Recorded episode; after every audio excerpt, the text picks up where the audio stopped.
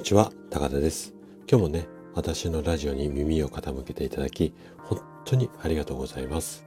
この放送は、朝が来るのが楽しみ、そんな人を増やしたい、こんなね、思いを持った生体院の院長がお届けをしております。えっと、今日はね、糖尿病の話なんですけども、糖尿病の中でも、糖尿病予備軍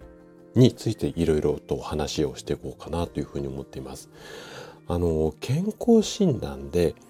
糖尿病予備軍ですよと言われてしまった。こんな人っていうか、こんなケースって結構多くて、で、お医者さんからはこの予備軍なので、規則正しい生活をしてくださいねって言われたんだけども、具体的には何をどう気をつけていけばいいのか。こんな、うんと相談をね、えっと、生体院の中でよく受けることがあるんですね。なので、今日はその疑問にね、ついてあれこれお話をしていきたいなというふうに思っています。ぜひね、最後までお聞きいただけると嬉しいです。じゃあね、早速ここから本題に入っていきましょう。で、そもそも糖尿病予備軍ってどんな状態かっていうと、まあ、簡単にこう言ってしまうと、血糖値がやや高めの状態。で、自覚症状っていうのはほとんどない方が多いです。で、この予備軍の状態をそのまんま放置しておくとどうなるかっていうと、まず血管の老化、これが進んでしまいます。で、動脈硬化を引き起こしやすくなって、さらに症状が進むと糖尿病の三大合併症っていうもの、病気があるんですよ。どんなものかっていうと、神経障害だったりだとか、網膜症だったりだとか、あとは腎症ですよね。このあたりの、まあ、大きな病気につながりやすいですよ。なので、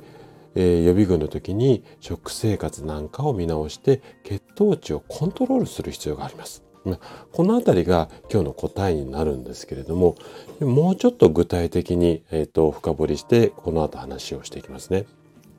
で、人間の体っていうのは、食事のたんびにあの食べ物を食べることで血糖値っていうものが上がります。なので、こんな注意をしていただきたいんですよね。例えば、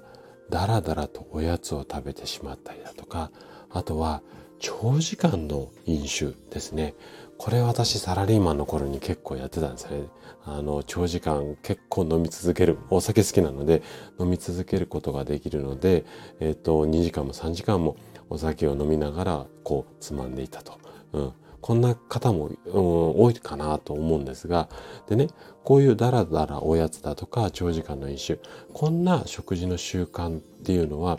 血糖値をコントロールできなくしちゃうんですね。なので、すごくこう、基本的なことなんですが、こんなことに注意していただきたいんですね。どんなことかっていうと、まず食事はできるだけね、毎日決まった時間にとるようにしましょう。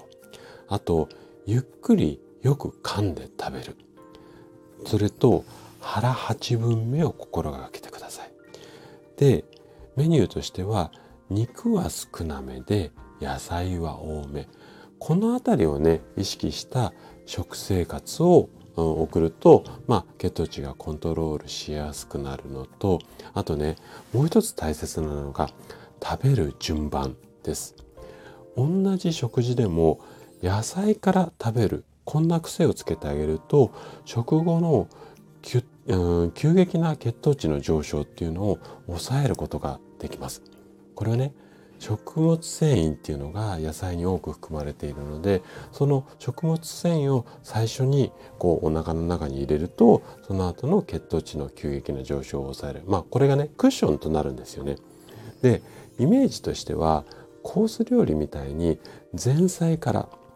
スタートして最後にお肉だとかお魚だとかこういったメインが出てくるこんな食事の流れが理想的なんですよね。ただこれって